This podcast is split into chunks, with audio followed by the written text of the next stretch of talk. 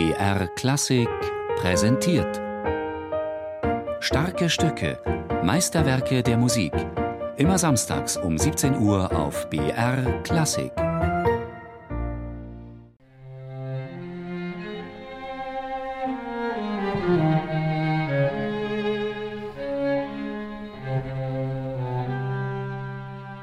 Also es fängt ja an mit den beiden Streichern, die fangen zusammen an und das steigt so aus dem Nichts auf und entwickelt sich und das Klavier übernimmt das dann. Und diesen ersten Satz empfinde ich einfach als sehr kraftvoll und voller Energie.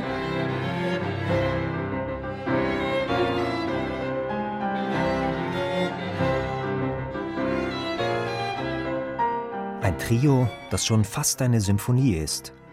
So dicht, düster und virtuos, hatte Dvorak vorher noch nie komponiert. Er hat an diesem Trio über zwei Monate gearbeitet. Im März 1883 entstand die erste Fassung. Dvorak war damit nicht zufrieden. Es fehlte ihm Spannung und Dramaturgie. Das Trio wurde gekürzt, umgeschrieben, verdichtet.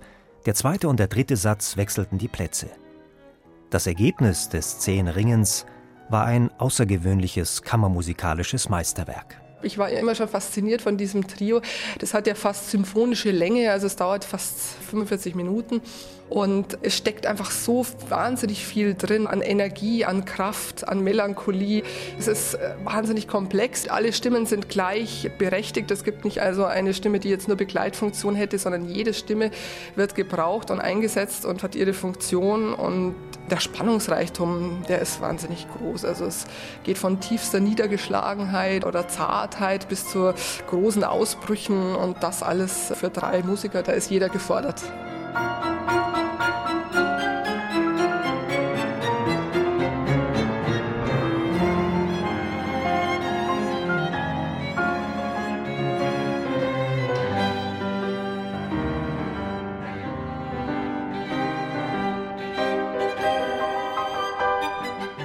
Das Trio F-Moll entstand in einer düsteren Zeit für Dvorak.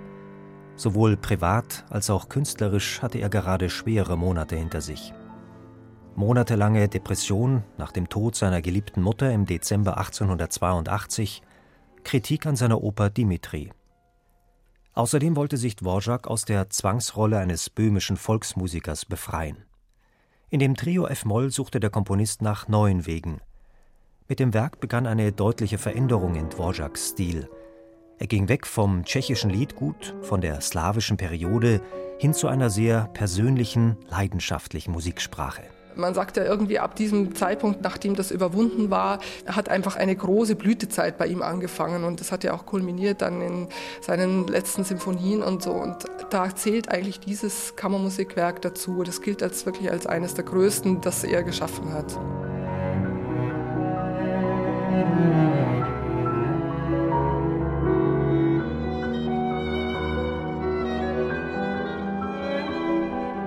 Im ersten Satz, einem Allegro von fast symphonischem Ausmaß, sind Dvoraks großes Vorbild Brahms und sein epischer Stil besonders gut zu erkennen.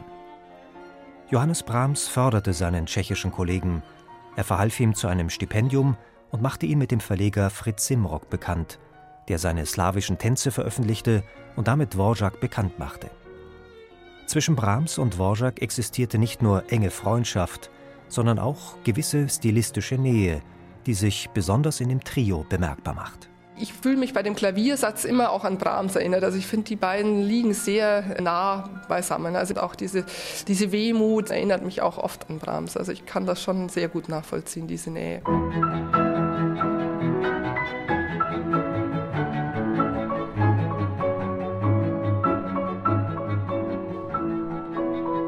Nach dem monumentalen ersten Satz mit seiner breiten Gefühlspalette von tiefer Melancholie bis hin zu Leidenschaftsausbrüchen bringt auch der zweite Satz keine Konfliktlösung mit sich.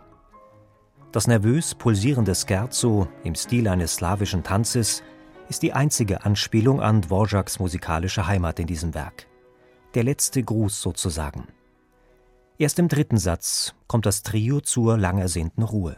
Der dritte Satz ist für mich der Ruhepol. Die Zeit steht still an dieser Stelle und ja, wir sind alle zu dritt, da sind wir mal ganz fasziniert von diesem Satz. er geht einem ja auch sehr nahe. Aber ich finde, wenn man in die Musik so reinhört und dann kommt man an einen Moment, das erinnert ein bisschen an Meditation. Das klingt jetzt vielleicht ein bisschen abgehoben, aber wenn das einem gelingt, dann ist es so eine Sternstunde, aber dann ist man ganz glücklich. Oder wenn man das fühlt, dass man das dem Publikum auch vermitteln kann, wenn nichts mehr raschelt und niemand mehr hustet, sondern dann einfach so Stille und ja, das ist ein ganz schöner Moment.